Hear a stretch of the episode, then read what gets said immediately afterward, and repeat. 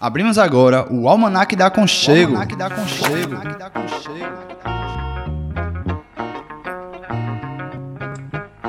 O passeio da rádio comunitária Conchego pelas aventuras da comunicação livre e popular.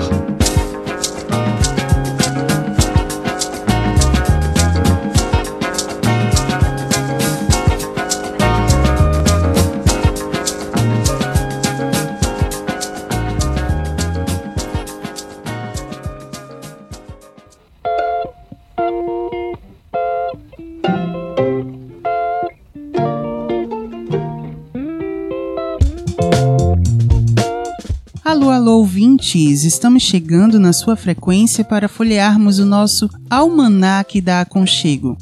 Eu sou Martiene Oliveira e mais uma vez estou apresentando o Almanac da Aconchego junto com meu parceiro Gus Cabreira. E aí, Martiene, boa tarde para você e para todas e todos nossos ouvintes. Sejam bem-vindos e bem-vindas ao vigésimo programa do Almanac da Aconchego, nosso programa sobre comunicação popular.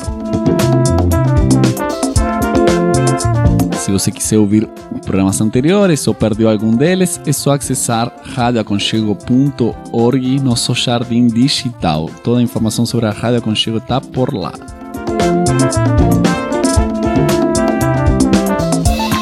E hoje convidamos a jornalista e professora da Universidade Federal de Pernambuco, Ana Veloso, para continuar nossa série de programas com mulheres que trabalham e fazem comunicação, com o objetivo de pensarmos juntos a democracia. E a Toca do Saci vai ser sobre o lançamento de uma carta aos candidatos para defender a soberania digital. E o baú da Aconchego, com o que será que vai nos surpreender hoje? E vamos compartilhar uma indicação cultural de uma plataforma de denúncia de violência política de gênero e raça nas eleições deste ano. Música, né, Gus? Não pode faltar a música. A gente vai ouvir a ordem natural das coisas do nosso queridíssimo Emicida.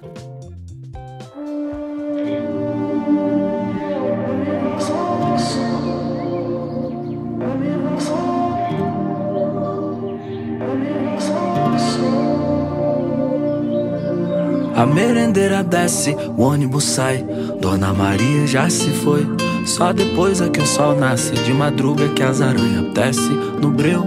Diamantes ofegantes vão pro mundo de Morfeu E o sol só vem depois. O sol só vem depois. É o astro rei, ok, mas vem depois sol só vem depois Anunciado no latir dos cães, no cantar dos galos, na calma das mães. O rebento 100% e diz: leva o documento Sam, na São Paulo das manhãs, que tem lá seus Vietnã. Na vela que o vento apaga, afaga quando passa. A brasa dorme fria e só quem dança é a fumaça. Orvalho é o pranto dessas plantas no sereno. A lua já tá no Japão, como esse mundo é pequeno. Farelos de um sonho bobinho que a luz contorna. Dá um tapa no quartinho, esse ano sai a reforma. O som das crianças indo pra escola convence. O feijão germina no algodão. A vida sempre vence. As nuvens curiosas como são. Se vestem de cabelo crespo, ancião. Caminham lento lá pra cima, ao firmamento. Pois no fundo ela se finge de neblina. Pra ver o amor dos dois mundos. A merendeira desce, o ônibus sai. Dona Maria já se foi, só depois é que o sol nasce. De madruga é que as aranhas tecem no breu. E amantes ofegantes vão pro mundo de Morfeu. E o sol só vem depois.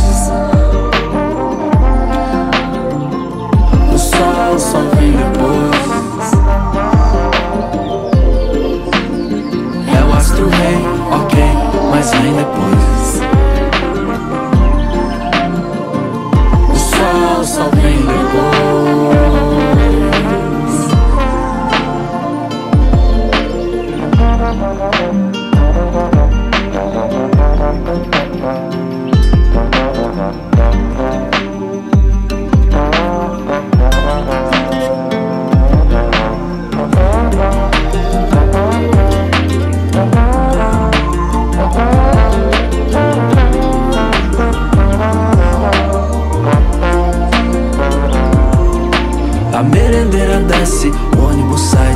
Dona Maria já se foi. Só depois é que o sol nasce. De madruga é que as aranhas descem.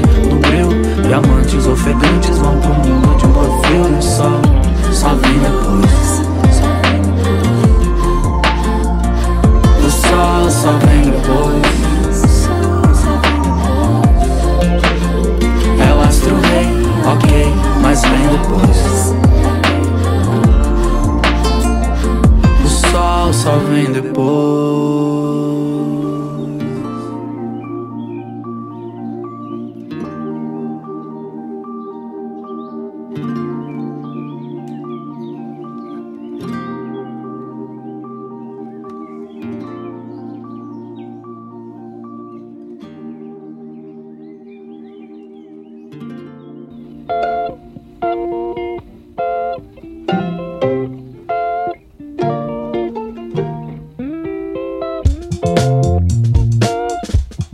Muito legal esse som de Emicida, a ordem natural das coisas. E agora já vamos para a apresentação da nossa entrevistada de hoje, a jornalista e professora da Universidade Federal de Pernambuco, Ana Veloso.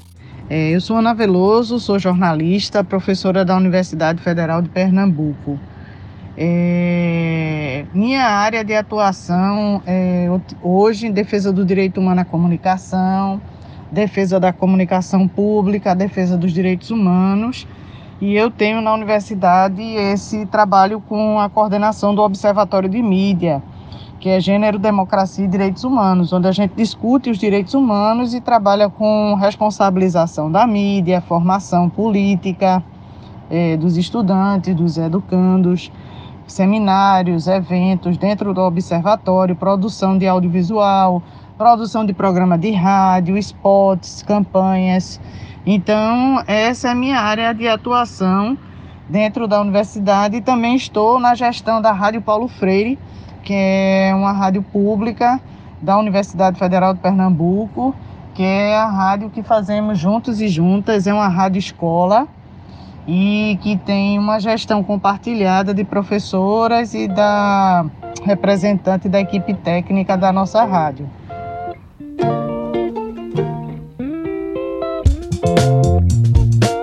Ana já se apresentou, né? E que bom saber que, frente às violações constantes aos direitos humanos, há pessoas organizadas e preocupadas como ela. Às vezes, né, ouvimos que há uma há uma ideia de que o brasileiro não sabe de política, né? Aí perguntamos para a Ana o que ela achava dessa afirmação, dessa frase polêmica.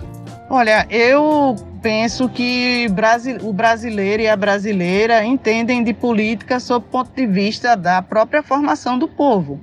Ou seja, o entendimento de política do brasileiro e da brasileira tem a ver com a sua própria formação política e a sua própria formação social, econômica, cultural. Então, uma parte da população brasileira ainda é, é não tem o letramento completo. Esse é um problema que dificulta na compreensão dos processos políticos. Existe o analfabetismo funcional, muita gente escreve o um nome, mas não consegue compreender, entender e decifrar as questões que estão por trás na parte subliminar dos textos da própria mídia. É por isso que a gente precisa trabalhar com leitura crítica da mídia, para que a população possa entender uma parte dela, né? compreender os processos que envolvem a produção de notícias e entender o jogo por trás e a ideologia dos meios de comunicação. Mas eu não sou uma pessoa derrotista para dizer que o brasileiro não entende de política. Eu penso que é preciso fazer formação política, levar para dentro das escolas, é preciso discutir política, mas eu penso que o brasileiro e a brasileira mesmo nós estamos, estamos, acho que a gente esteja numa democracia ainda jovem, se esforça muito para compreender a política. Eu percebo que existe um esforço de muitas organizações, de grupos, de, de pesquisadores, pesquisadoras, movimentos sociais, organizações de partidos políticos, organizações de mulheres, de direitos humanos, fazendo um esforço muito grande para que a população possa entender cada vez mais e ter um exercício da política não somente voltado para as eleições, né? mas exercer a política no cotidiano.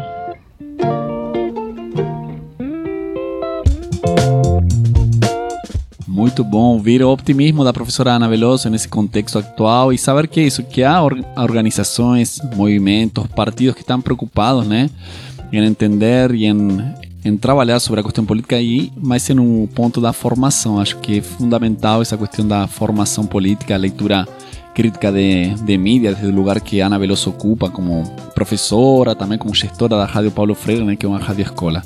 Então agora a gente vai para um rápido intervalo e voltamos já já com mais Semana que Aconchego. Fica aí ligado com a gente.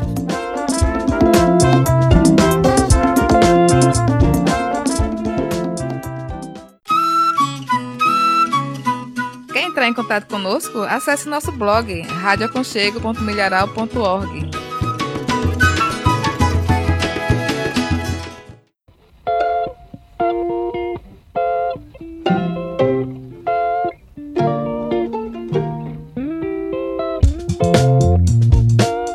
Continuamos com o Almanac da Aconchego. Vamos seguir com o nosso papo bem massa com a jornalista Ana Veloso.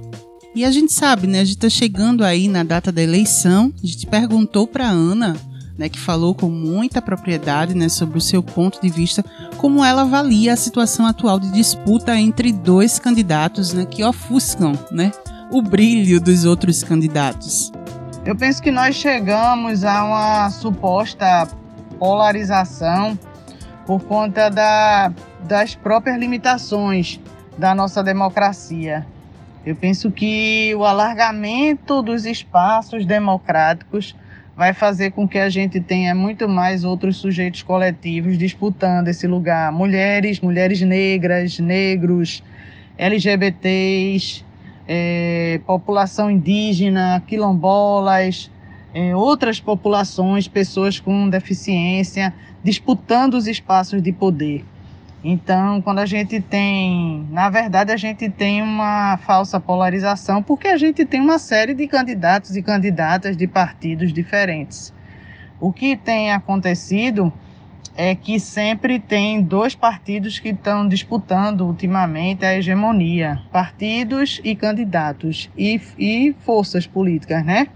tem uma força conservadora que cresceu muito nos últimos tempos, sobretudo após o golpe, ou durante o golpe, digamos assim, de 2016, e tem uma força, digamos que progressista de centro, que também resiste. E tem uma força muito forte da população que quer ver o país crescendo com desenvolvimento sustentável, crescimento econômico não apenas, mas com desenvolvimento sustentável. Uma agricultura familiar forte, com saúde, educação, com investimentos públicos nesses setores.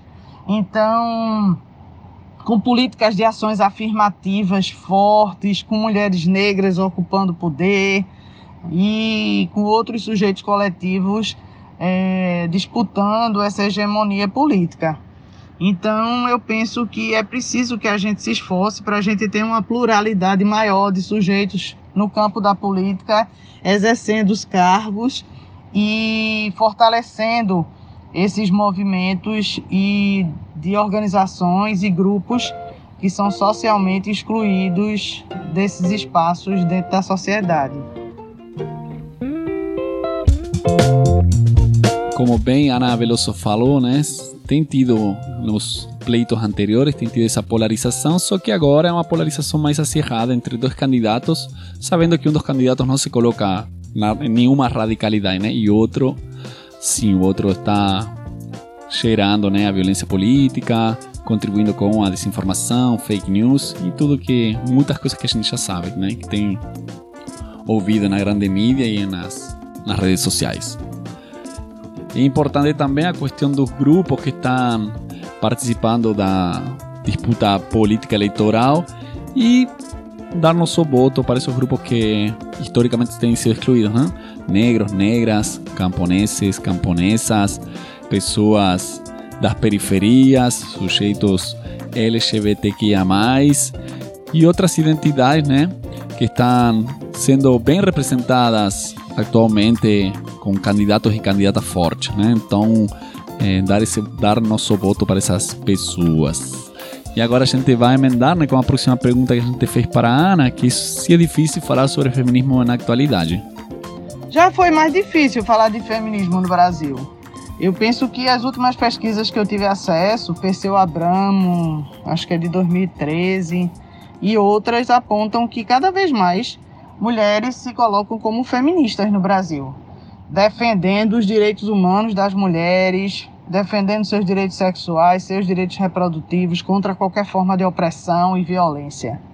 Então, eu penso que falar do feminismo não é difícil como já foi no passado. Por exemplo, quando eu comecei a atuar no movimento nos anos 90, ainda eu penso que os espaços eh, estavam sendo conquistados no Brasil, né, em Pernambuco. Muitos espaços. Mas hoje eu vejo uma juventude cada vez mais se colocando como feminista, né? meninas jovens nas universidades e eu vejo isso como algum saldo positivo. É, essa auto-organização de meninas, mulheres é, organizadas, ela é tributária dessa luta que não vem de agora, mas que a gente está percebendo essa adesão, e não é uma adesão de uma modinha. Eu percebo que existem mais debates, mais discussões, Existe um feminismo fortíssimo nas comunidades, pelo menos aqui em Pernambuco. A gente tem um fórum de mulheres forte, aguerrido, tem organizações é, extremamente qualificadas e a gente tem um movimento de mulheres e um movimento feminista muito potente. Mulheres negras, a rede de mulheres negras de Pernambuco também muito potente. É, e no âmbito geral, o movimento feminista brasileiro ele é um dos maiores protagonistas em todos os espaços de debate de políticas públicas.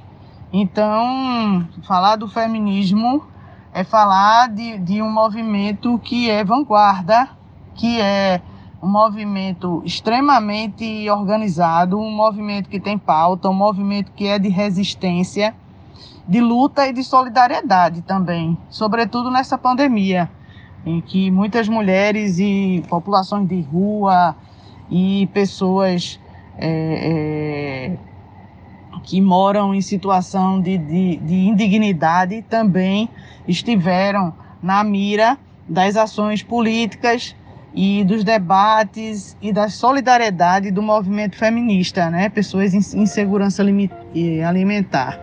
Então esse movimento é um movimento que só cresce e se fortalece no Brasil.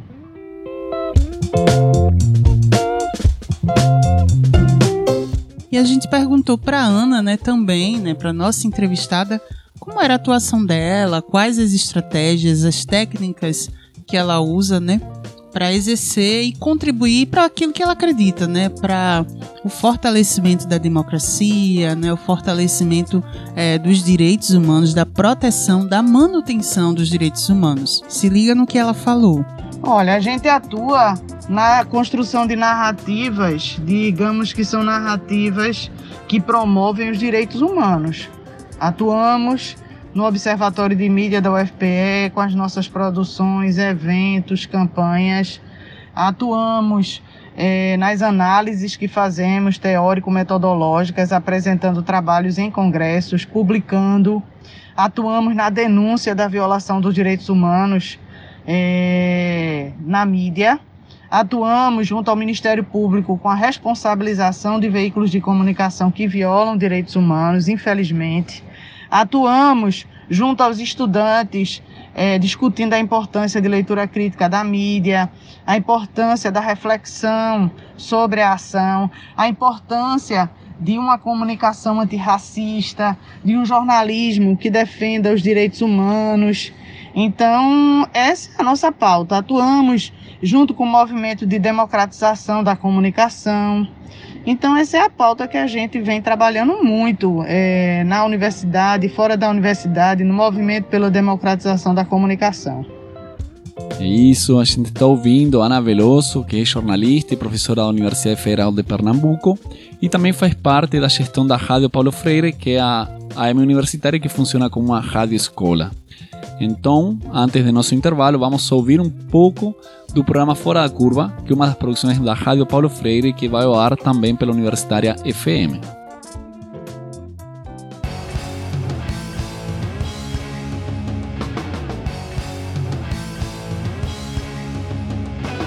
Programa Fora da Curva Jornalismo, Crítica e Diversidade.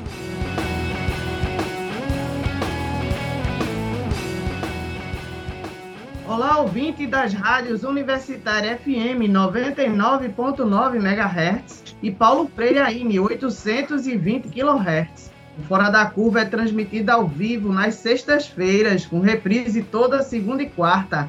Eu sou Ana Veloso, professora do Departamento de Comunicação da UFPE e vou estar com vocês nessa edição do Fora da Curva, que é transmitida ao vivo diretamente do Skype para a rádio. Você pode participar enviando perguntas e comentários pelo nosso Twitter, arroba prog fora da curva, arroba prog fora da curva. Informações da Pesquisa Nacional por Amostra de Domicílios, a PNAD, contínua do IBGE, apontavam que as mulheres negras representavam apenas 2% do Congresso Nacional em 2020 e que eram menos de 1% na Câmara dos Deputados. O relatório Tempo de Cuidar, o trabalho de cuidado não remunerado e mal pago e a crise global da desigualdade da Oxfam revela que essa é uma questão mundial em todo o planeta, as mulheres representavam apenas 25% dos parlamentares eleitos.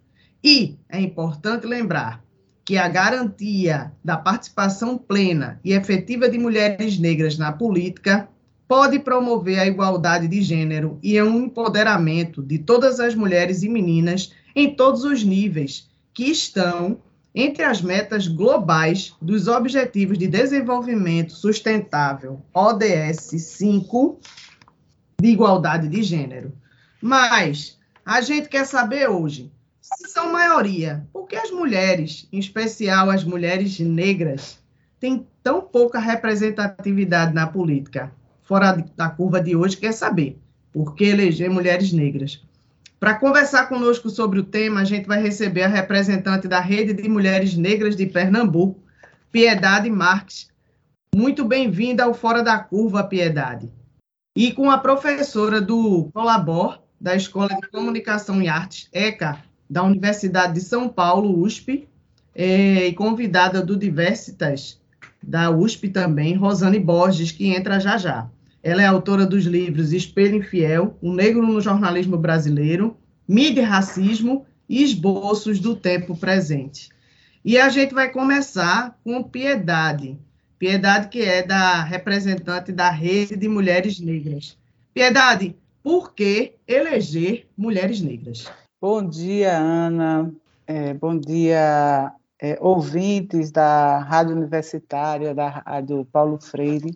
Primeiro, quero agradecer imensamente pelo convite, né? Nós da Rede de Mulheres Negras de Pernambuco, nós é, sempre agradecemos pelas conquistas, né?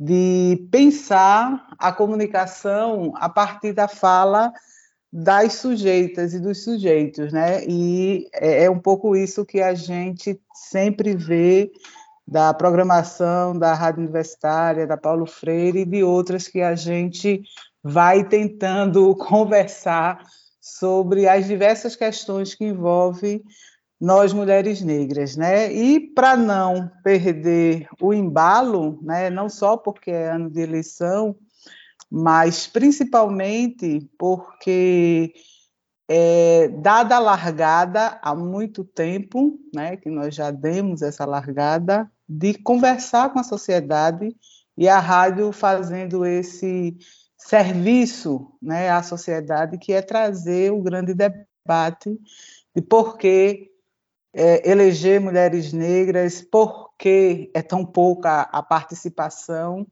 por que e como nós, mulheres negras e homens, né, mulheres não negras, mas antirracistas e homens antirracistas, uma sociedade antirracista é o que a gente quer construir e como é que cada uma vai, cada pessoa vai é, colaborando. Quebrando as cercas do latifúndio midiático, reforma agrária no ar. Almanac da Aconchego, uma revista sobre comunicação comunitária e popular. Aqui na Aconchego, você não precisa ser assinante para ter acesso à nossa programação sem interrupções e publicidade. Tudo está disponível para você 24 horas por dia. Escute, divulgue e apoie a comunicação livre e popular. Aconchego Premium. Continuamos folheando nosso almanaque e chegou agora o momento da toca do Saci. Fala, Saci! Alô, alô, bem-vindos à Toca do Saci.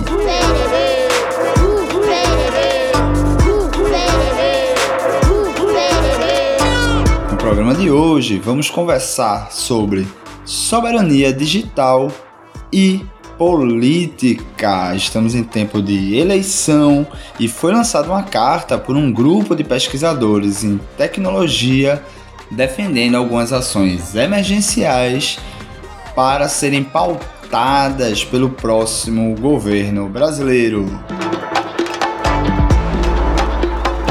Pois então, no meio desse momento que estamos é, às vésperas de uma eleição, temos aí a esperança de voltarmos a ter política de ciência e tecnologia, né? Infelizmente aqui a gente não pode se posicionar mas eu acho que quando a gente fala em voltar a ter política de ciência e tecnologia, já fica muito claro, pelo menos, é, um pouco da nossa análise do contexto político que vivemos, né? Então esse grupo de pesquisadores lançou uma carta defendendo algumas políticas emergenciais, né? Eu queria destacar aqui com vocês é, alguns pontos que eu acho muito importantes. O primeiro que eu sempre gosto de falar é de vincular a pauta das rádios e da comunicação em geral com a pauta da tecnologia. Em geral, quando estamos falando de tecnologia, falamos, usamos o termo TICs, ou seja, tecnologias de informação e comunicação. Com isso, dá para ver a importância central que a informação e a comunicação têm no meio da questão tecnológica. E uma coisa que incrementa ainda essa relação é que os principais valores da tecnologia na nossa sociedade estão diretamente ligados com a velocidade e a eficiência da comunicação moderna, fortemente baseada em elementos tecnológicos, principalmente os elementos digitais, ou seja, os nossos queridos computadores e a nossa querida internet. carta está disponível online. No final, nas fontes, eu vou colocar aqui o endereço para vocês acessarem e poderem ler. Mas eu queria destacar alguns pontos da carta, né? Inicialmente, eles falam muito em soberania no sentido de soberania do processamento de dados. Ou seja, que o Brasil tenha infraestrutura de computadores, os conhecidos como data centers, ou seja, centros com vários computadores, computadores bastante robustos, o que a gente já explicou aqui, que são os servidores, que tenham esses centros para processamento dos próprios dados que a gente gera no Brasil. Esses dados são de vários tipos diferentes. São desde dados de navegação dos usuários brasileiros, quanto dados, por exemplo, das próprias universidades que nos últimos anos foram entregues sem nenhuma, eu ia falar sem muita criticidade, mas na verdade sem nenhuma criticidade por parte das administrações da universidade. Foram entregues a empresas, a corporações estrangeiras. Então a universidade, as universidades brasileiras, que deveriam ser o centro da produção de teoria crítica, de conhecimento crítico, deram de mão beijada assim não só nossos dados no sentido de ah, isso não tem valor. Pelo contrário, deram de mão beijada uma coisa que a gente poderia estar tratando, que a gente poderia estar processando dentro de casa. Ah, Saci, mas isso aí é só por causa de questão de privacidade, de segurança. Aí toda aquela conversa, né? não tenho nada para esconder. Ele... Não, não é só sobre privacidade e segurança. É também, esse tema é muito importante. Porém, o processamento de dados no, no território nacional, ele também traz valor, ele gera empregos, ele gera renda para as pessoas. Ah, mas isso aí só vai gerar renda para quem é programador, para quem tem muito dinheiro. Não, esse dinheiro ele vai é, ser acionado em escala, né? Algumas pessoas que trabalham com tecnologia vão receber, mas também vão receber toda uma toda uma escala de serviços atrelados a isso, gerando novas oportunidades de negócios e, consequentemente, de empregos. E esses negócios seriam gerados no Brasil, uma vez que os dados são das pessoas brasileiras, eles, quando são enviados para fora, eles estão gerando renda, eles estão gerando valor no estrangeiro. Fora, obviamente, toda a questão de privacidade e segurança, que é um tópico por si. Mas aqui eu gostaria de trazer essa questão que o pessoal traz na carta do valor agregado de termos processamento no território nacional, para além desse da questão da privacidade que já se fala muito, né? Dois pontos adicionais que aparecem também na carta que eu gostaria de ressaltar aqui são: primeiramente, as pessoas que assinam a carta propõem a criação de cooperativas digitais para abarcar, por exemplo, entregadores e motoristas de aplicativo, pois essas pessoas recebem seu trabalho a partir da mediação de uma outra empresa, por exemplo, a empresa que é, as pessoas entram lá no seu aplicativo, pedem uma corrida, a empresa agencia um motorista e encarrega ele de fazer aquela viagem. O motorista fica com uma porcentagem da corrida, a empresa fica com a outra porcentagem, com a, com a outra parte, né? Esse motorista, se ele adoecer, ele não vai ter seguro saúde. Se o carro dele quebrar, não está segurado pela empresa, ele não tem uma relação trabalhista. Então a proposta ele está de proposta emergencial de constituição de uma cooperativa pública que possa abarcar esses motoristas e também os entregadores, dando assim direitos trabalhistas a essas pessoas. Esse é um debate que eu acho muito importante. Essa solução ela é viável, ela precisa ser realmente planejada para ser posta em prática e melhorar a condição desses trabalhadores e dessas trabalhadoras.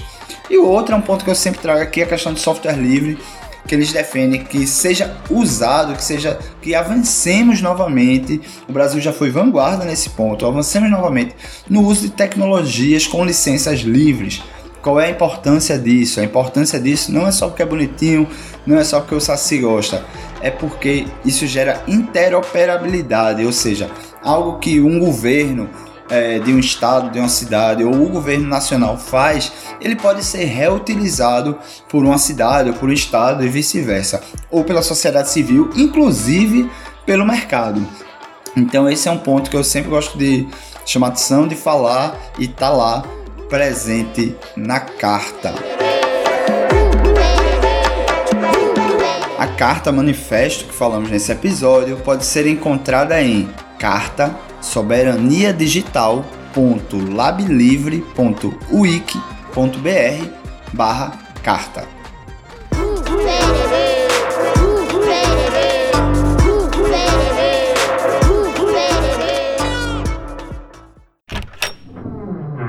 Baú da Aconchego um passeio pelos programas e memórias gravados pela rádio comunitária Aconchego. Olá! Esta é uma pequena série de radioteatro realizada pelo Movimento Nacional das Cidadãs Positivas em parceria com a rádio comunitária Aconchego. Vamos trazer algumas informações sobre o HIV e a AIDS para ressaltar a importância do dia 1 de dezembro, o Dia Internacional de Luta contra o HIV/AIDS.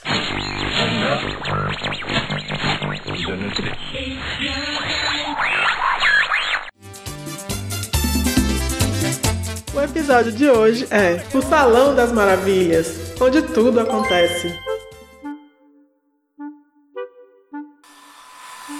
Oi, Camisilda. Mas fazendo o que por aqui? Vinhas fazer o cabelo, as unhas? As mulheres, esse tal de coronavírus deixou todo mundo em casa, né? Pois é, mas estou preocupada é com outro vírus que está circulando por aí e ninguém fala nele.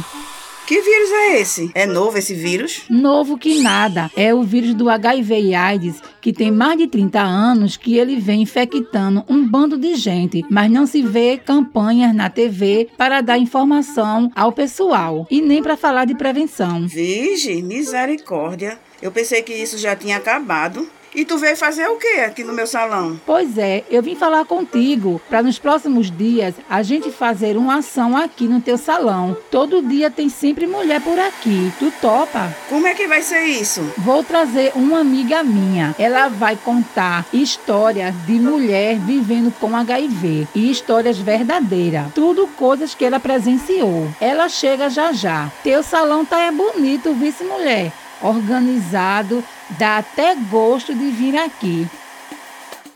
Olha ela ali, a Marion. Bom dia. Oi, Camisilda. Tudo jóia? E tu? Deve ser Rosa, né? A dona do salão. Prazer, Marion. Desculpa a sinceridade. Pensei que tu era mais nova. Ai, você não é a primeira, não. O povo estranha que eu, com essa idade, 73 anos, esteja nesse movimento. Eu sempre explico que todo mundo, mas todo mundo pode pegar HIV. É gente nova, velha, homem, mulher, preto, branco, rico, pobre, evangélico, católico, qualquer pessoa. É só fazer sexo sem camisinha. Desculpa a pergunta. Tu tem HIV?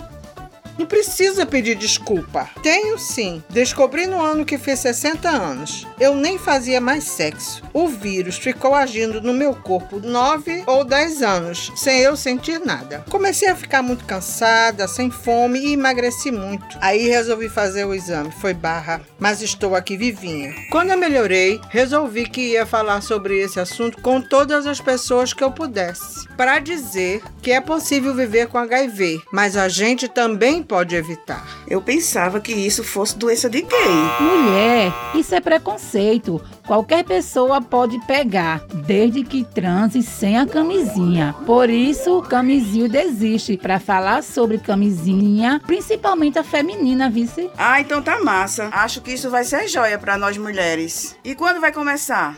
A partir de amanhã, avisa tuas clientes porque vai ser babado. Comigo é assim: camisinha apareceu, calcinha desceu, camisinha não viu, calcinha subiu.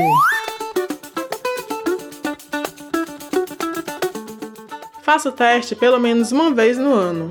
Quanto mais cedo souber, mais cedo vai iniciar o tratamento. Para isso, você pode procurar a Policlínica Gouveia de Barros, no pátio de Santa Cruz, perto do IMIP. Deu positivo. E agora? Antes de qualquer coisa, não se desespere, porque tem tratamento, e quanto mais cedo você começar, melhor. Se tomar o remédio direitinho, você fica indetectável com mais ou menos 6 meses de tratamento. Para ter mais informações e fazer o acompanhamento, procure os centros de referência no tratamento de HIV/AIDS. São eles: o Hospital Correia Picanço, na Tamarineira, e a Policlínica Lessa de Andrade, na Madalena.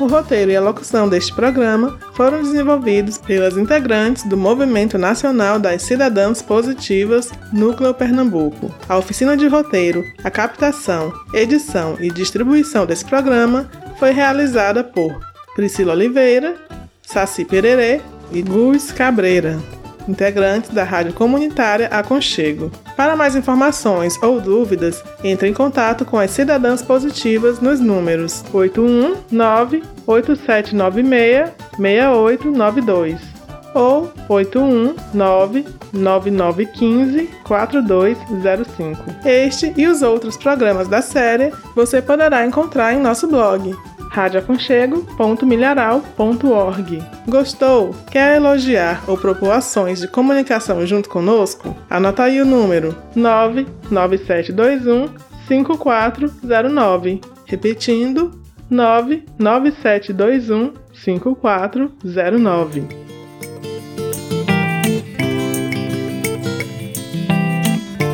Acabamos de ouvir o primeiro episódio da minissérie do Dia Internacional de Luta contra a AIDS HIV, realizada pelas Cidadãs Positivas em parceria com a Rádio Comunitária Conchego, no ano de 2020. Com cinco episódios, a minissérie ficcional se propôs debater a questão do HIV/AIDS em forma lúdica, em forma em um tom descontraído, né? Essa produção foi ao ar pela Rádio Comunitária Conchego, últimos dias de novembro e comecinho de dezembro, querendo pegar o Dia Internacional, que é o 1 de dezembro, né? Então a gente está trazendo esse material e durante as próximas edições do Almanac da Conchego a gente vai continuar apresentando a minissérie, beleza? Se você quiser ouvir essa ou outras produções estão todas disponíveis em radioaconchego.org ou sonora.radioaconchego.org. Vai lá e confere.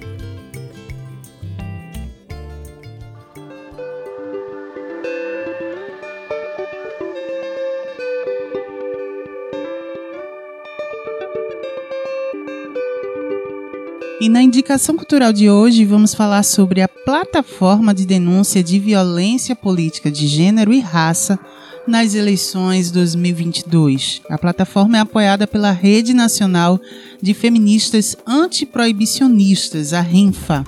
E se liga no que fala a coordenadora nacional da RENFA, Ingrid Farias. Ela, melhor do que ninguém, né, vai mandar essa mensagem para vocês agora. A plataforma é, de denúncia contra a violência política de gênero e raça né, é uma iniciativa que surge para poder é, apoiar as mulheres, é, as equipes, é, as candidatas, né, os eleitores que sofreram violência política nesse contexto eleitoral, né, com esses agravantes de gênero e raça. Né? Apesar da legislação brasileira é, que saiu em 2021 tipificar agora o que é a violência política, é, e falar sobre agravante é, de gênero, ainda assim, é, os agravantes de raça ainda não estão explicitados nessas legislações, né? Então, essa plataforma, ela tem o objetivo de é, apoiar essas pessoas que estão passando por um contexto de violência política. Então, a gente vai fazer denúncia é, dessa situação de violência política em todos os órgãos que hoje estão recebendo denúncia, é, para poder fazer o apoio a essa pessoa, mas também para poder gerar dados, gerar informação da necessidade do Brasil qualificar é, a forma como o enfrentamento e os mecanismos de combate à violência política eles são instalados. Então, desde é, de, de sanções, né? Então, é, que possam é, punir as pessoas que cometem esse crime, até formas de proteger essas mulheres, né? Então, é, de forma muito é, escurecida esses mecanismos do TSE, né, da Justiça Eleitoral, do Ministério Público Federal, da própria Segurança Pública Nacional informarem como é que praticamente né, isso vai acontecer a partir desses dados que a gente vai estar gerando também é, sobre violência política nessas eleições, né? já que a lei foi aprovada no ano passado e a gente tem nessa eleição a primeira vez esse momento aí é, de presença né, da lei para poder é, pautar as eleições desse ano e essa temática de violência. Você está ouvindo o Almanac da Aconchego.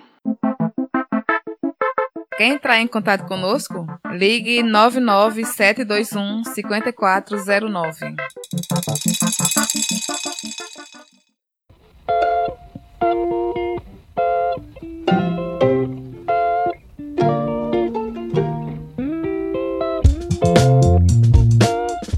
Chegamos ao último bloco do nosso almanaque de hoje, nosso programa sobre comunicação popular. Já estamos fechando esse vigésimo programa e hoje estamos com a presença da professora, jornalista Ana Veloso, com a qual temos conversado sobre democracia, direitos humanos, leitura crítica de mídia e muitas outras coisas. E a gente perguntou para a Ana o que ela achava da separação entre o poder público e a religião. Vamos ouvir o que ela nos diz?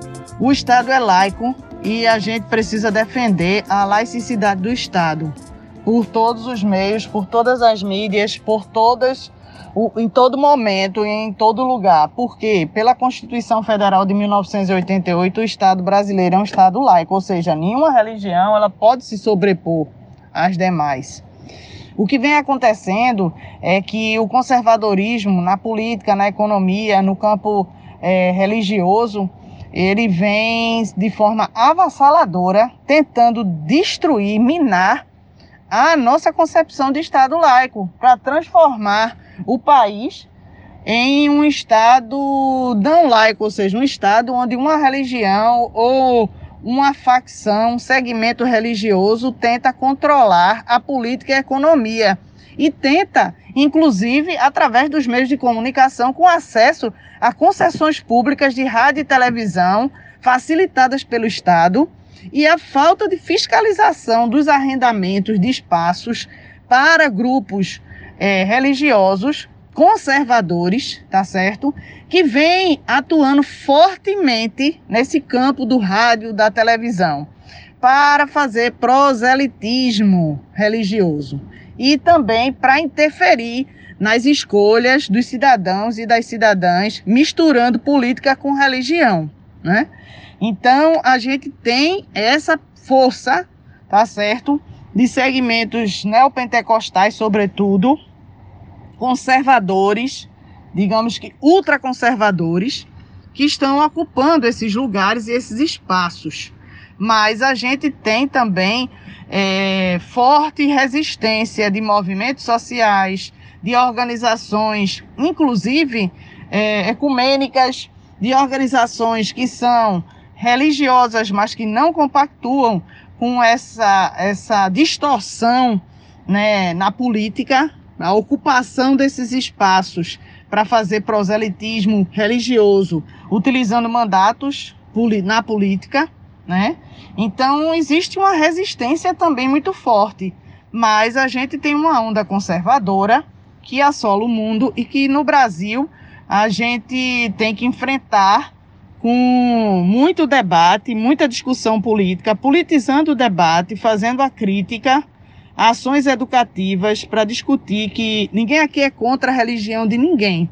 Mas a utilização, por exemplo, de concessões públicas de rádio e televisão, que são públicas do povo, para poder favorecer uma determinada corrente religiosa, isso aí realmente é uma transgressão do papel dos próprios meios de comunicação no Brasil. Muito bom ouvir a professora Ana e muito importante forte essa última resposta sobre o uso das concessões públicas da radiodifusão para proselitismo religioso, né? Queria fazer um comentário, porque aqui a gente sempre bate de frente com a lei de radiodifusão comunitária. Porém, tem um ponto que, serve, que já serviu para a gente, para nós da Rádio Comunitária Conchego, nos proteger, em certa forma, da presença de religiões ou programas neopentecostais nas rádios comunitárias. Porque no papel, né, naquele papel que fala escrito, onde está a lei, diz que as rádios comunitárias não podem estar vinculadas nem a uma religião, nem a um partido político. Sabemos que isso na prática muitas vezes não é assim, porém na Conchego já utilizamos desse argumento para dizer não a uma pessoa que queria fazer um programa de rádio evangélico. Porque se ela ligasse a rádio e mexesse no dial, ia achar um, uma rádio evangélica, mas outras religiões não estão representadas. Então a gente diz não e se ampara um pouco no que a lei da radiodifusão comunitária diz. É isso, não é? Eu acho importantíssimo, né, que a gente se ampare né, nesse, nessa lei mesmo que pelo menos está no papel, né, e a gente faça uso dela, né, para se proteger, é, levando em conta a dimensão de rádios evangélicas que tem por aí. É só a gente ligar o rádio, né, e rapidamente a gente se depara. Às vezes existe uma dificuldade até enorme de a gente conseguir sintonizar em outra, né? A gente vai manualmente procurando ali por conta da da imensidão mesmo, né, das inúmeras alternativas que se tem, né, de, de programas neopentecostais, né, e isso vai diminuindo a visibilidade, vai, enfraque, vai enfraquecendo, né, o poder do rádio como um agente, né, de, de, de formação, né, de transformação, né, e levando em conta, né, que a gente busca através das rádios comunitárias trabalhar a conscientização, né, das populações, né, das comunidades periféricas também, né? E a gente tem esse compromisso, tem essa responsabilidade. Quanto mais a gente se protege nessa lei, melhor. E acho que uma coisa que a gente também às vezes esquece é essa questão das que são concessões públicas, né? Tanto as de radiodifusão comunitária, como as grandes mídias, né? É, a concessão da Globo, a concessão da Band, né? Então a, a gente às vezes esquece desse lugar e desse papel também que temos como sociedade civil organizada de cobrar, né? Que a, que a grande mídia tem um papel social e que se cobre né, da responsabilidade do proselitismo religioso dentro da mídia, né, da grande mídia.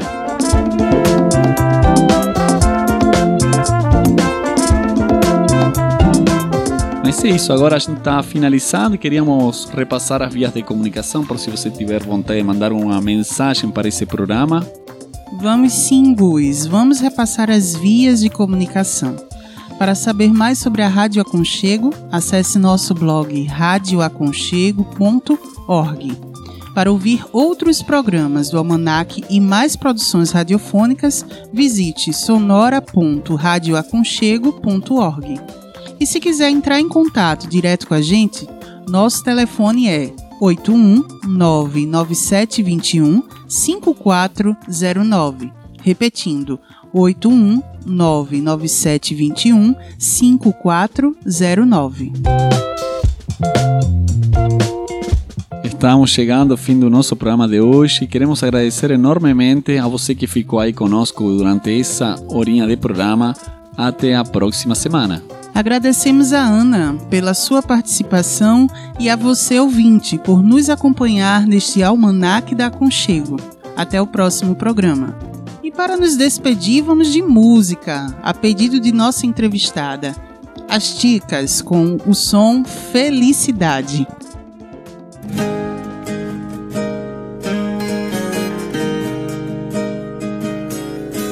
Quando a gente canta somente aquilo que a gente sente profundamente, não há lugar nenhum para a canção doente que a alegria se derrama.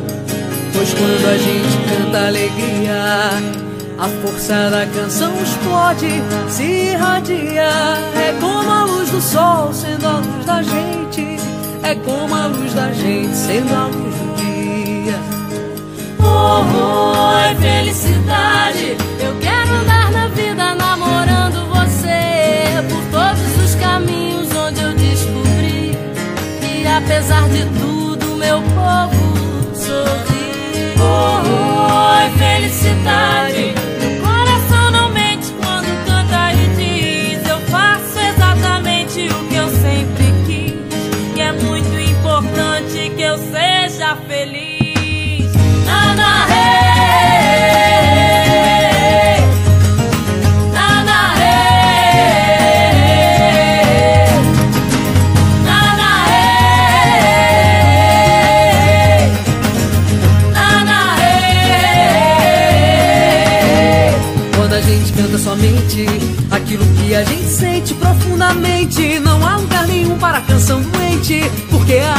Se derrama quente. Pois quando a gente canta alegria, a força da canção explode, se irradia. É como a luz do sol sendo a luz da gente, é como a luz da gente sendo a luz do dia. Oh, oh, felicidade.